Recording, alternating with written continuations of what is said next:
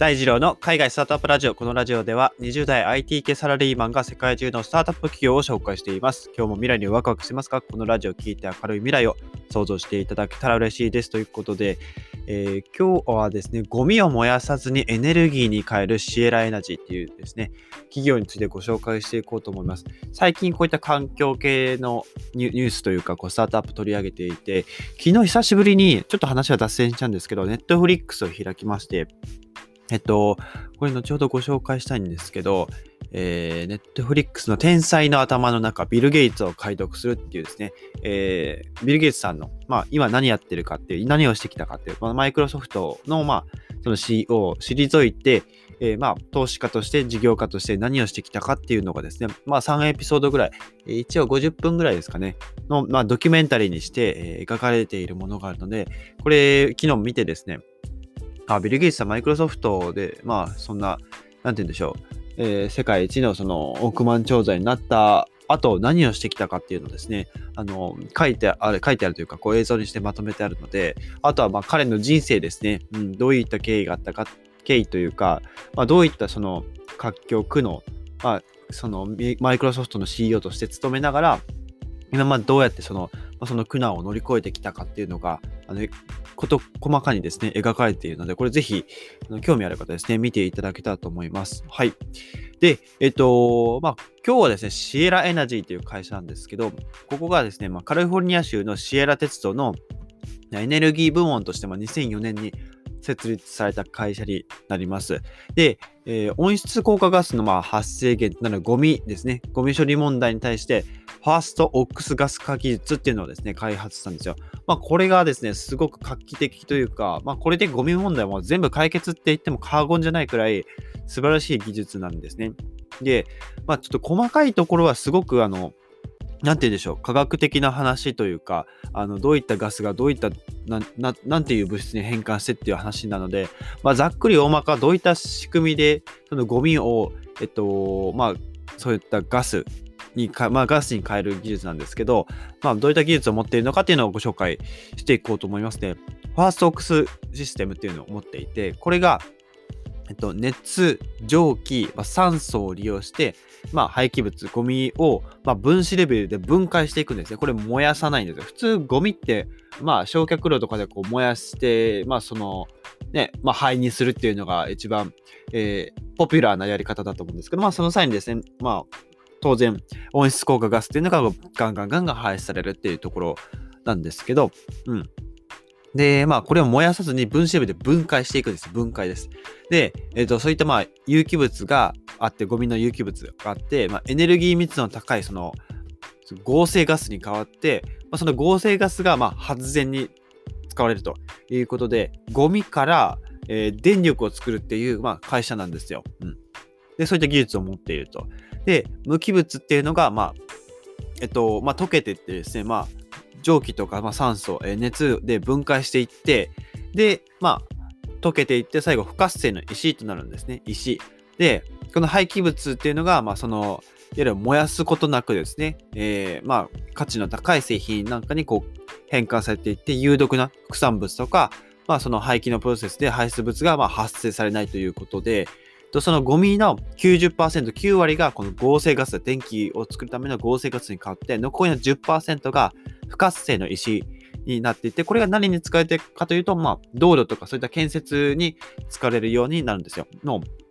100%リサイクルに使うための、え技術ということなんですね。で、これ、まあ、仕組みがですね、えっと、なんて説明すればいいかな。なんか、まあ、ユニットっていうのがあって、まあ、そうだな。まあ、瓶を、瓶、なんでもいいですよ。牛乳瓶でもいいや。うん、牛乳瓶。牛乳瓶ってあんま聞かないか。まあいいや。あの、まあ、瓶を想像してみてくださいよ。うん。ビール瓶の方がいいかな。うん。ビール瓶。あの、キリンとかのビール瓶。あれの形を想像していただけたと思うんですけど、あそこの上からですね、まあ、ゴミをこう入れてると。まあ、入れていくと、で、そのまあ、入った上の部分でですね、まずその、まあ、乾燥が始まっていて、まあ、えっと、ここでですね、あの、なんて言うんでしょう。蒸気と、まあ、酸素によって分解が始まっていくんですけど、まあ、そこでですね、えっと、まあ、高温の、えっと、まあ、蒸気によって、まあ、その、ガスを分解していくんですけど、その際にですね、まあ、ゴミから出る水分とかを、まあ、こう、逃がしていきつつ、で、その酸素が、まあ、ユニットの下からですね、どんどんどんどん注入されていって、その後、そのゴミが分解、まあ、蒸発されていって、で、それがどんどんどんどん上から下にですね、こう、沈殿していくんですよね。沈殿していく。で、その際の蒸気の温度が300度から1000度ぐらいの、まあ、温度になっていると。で、今度ゴミの中の、まあ、いわゆるその、軽いこう、出てくるようなこうガスとか、っていうのがその炭化水素っていうのに凝縮されていって、まあ、それがこう、どんどんどんどん下に放出されていくと。で、炭素が含まれる成分っていうのが、その、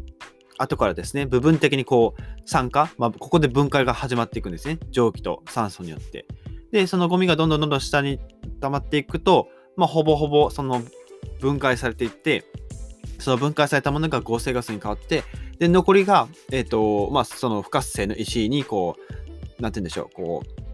液状になったものが、えー、沈殿していって、それがまあ石に、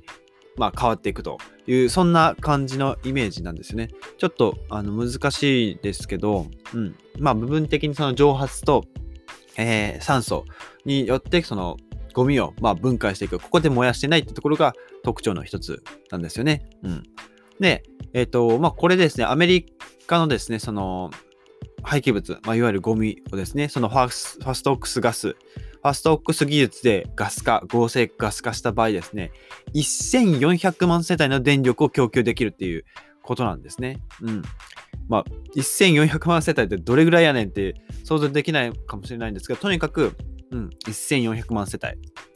1400万世帯だから、えー、何人だ？えっと、まあ、1400, 1400万人か。うん。1400万人かけるその家族が3人、4人いたとしたら、あなんでしょうね、5000人、6000、6000万人ぐらいの電力が賄えるっていうことになるんですかね。うん。で、えっと、まあ、その、参加していって、まあ、その、なんて言うんでしょう、えー、蒸気とかっていうのが、ま、すごく高温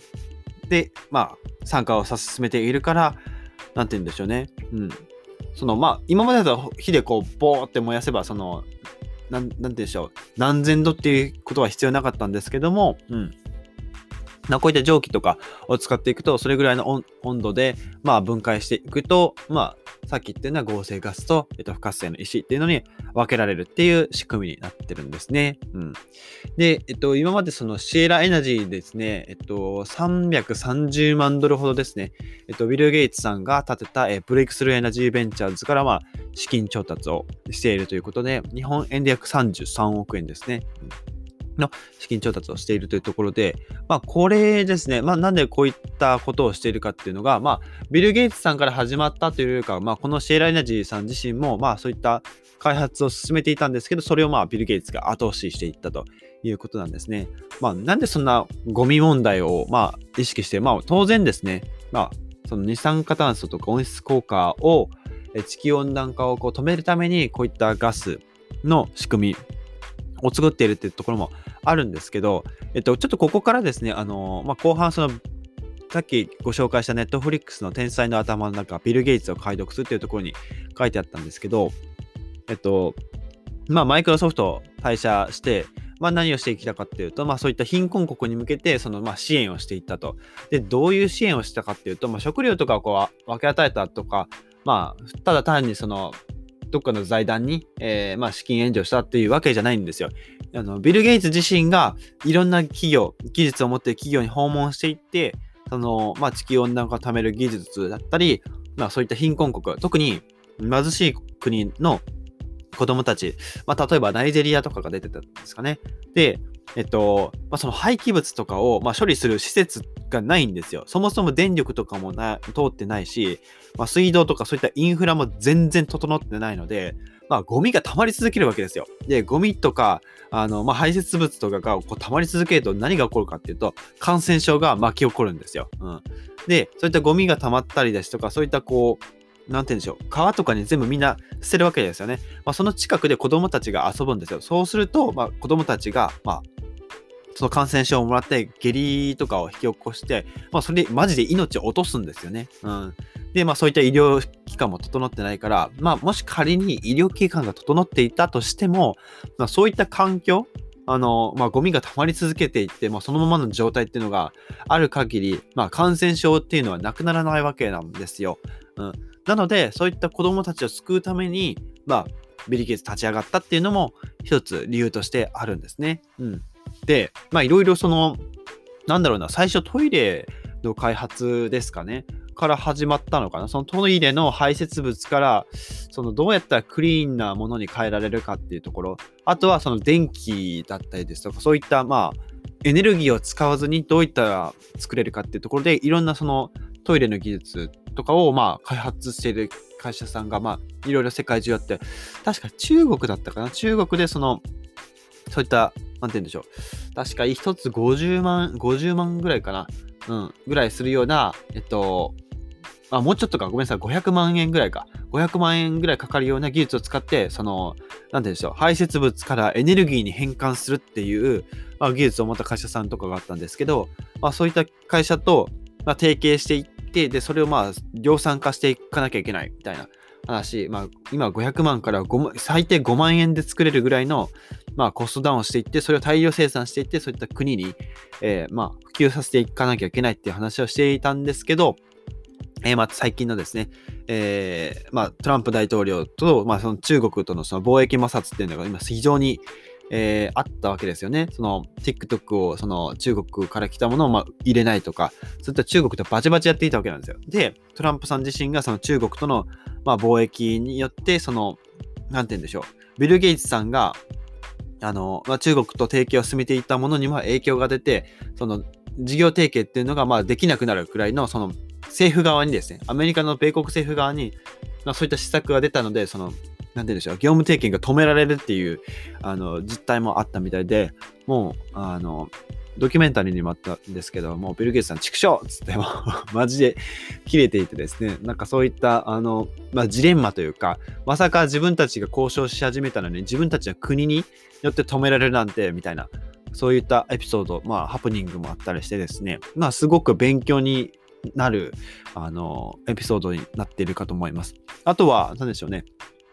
まあそういった国にポリオっていう、えー、病気があったりですとか、そのポリオっていう病気はですね、まあそういったそのゴミ問題とか、そういったこう感染症から来るものなんですけど、あの、四肢がですね、あの四肢、足とか手とかがこう麻痺して、あの、なんでしょう、ビッコ引いて歩かなきゃいけない感じわかりますかね？あれがですね、すごくあの、蔓延するんですね、子供の時から。で、そのまま成長していって、その、足とかが麻痺した状態で成長していくと、その、まあ、骨の骨格とかもこう変わっていくわけなんですよ。うん。で、まあ、痩せ細ったり、なんかうまく成長しなかったりっていう、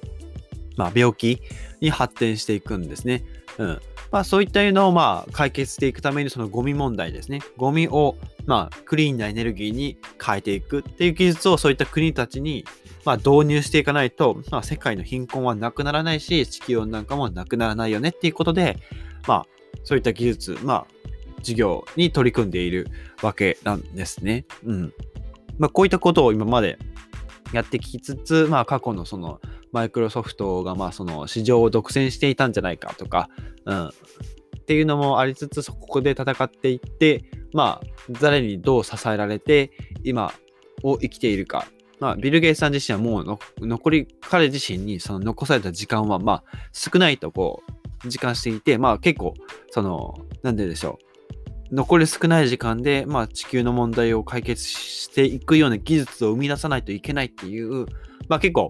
焦りとかもあってですね、ビル・ゲイツさん自身の焦りとかもあって、すごく、あの、ためになる。本当に地球と戦ってるような、うん、方なんだなって改めて思ったので、ちょっと後半ですね、ビル・ゲイツさんの話に放ってしまって恐縮なんですけど、えー、ネットフリックスですね、えー、会員になっている方も結構多いんじゃないですかね。ということでですね、今日改めてご紹介させていただきました。ゴミを燃やさずにエネルギーを変えるシエラエナジーですね。ちょっと今日はですね、あの、もう日本語の文献というか、こうニュースというか、ニュースがですね、あの、な、全くなくてですね、なかなかちょっと情報が、あの、僕も拾えなくて恐縮だったんですけど、まあ、ほとんどがさっき話したような、その、えっ、ー、と、ファーストオックスガス換気術ですね。これが、まあ、メインになってきていて、まあ、あとはさっき言ったブレイクスルーエナジーベンチャーズからこう、資金援助をしてきたっていう感じの、まあ、事例しか出てきた、出てこなかったので、ちょっとこれから、まあ、こういった企業が、まあ、どういった活動をしていくかっていうのは、ちょっと僕の方でも、えー、キャッチしていけたらと思いますので、今日は以上でございます。えー、今日のエピソードですね、役に立った、いいなと思ったら、ぜひフォローよろしくお願いします。それでは、皆さん、素敵な一日をお過ごしください。バイバイ。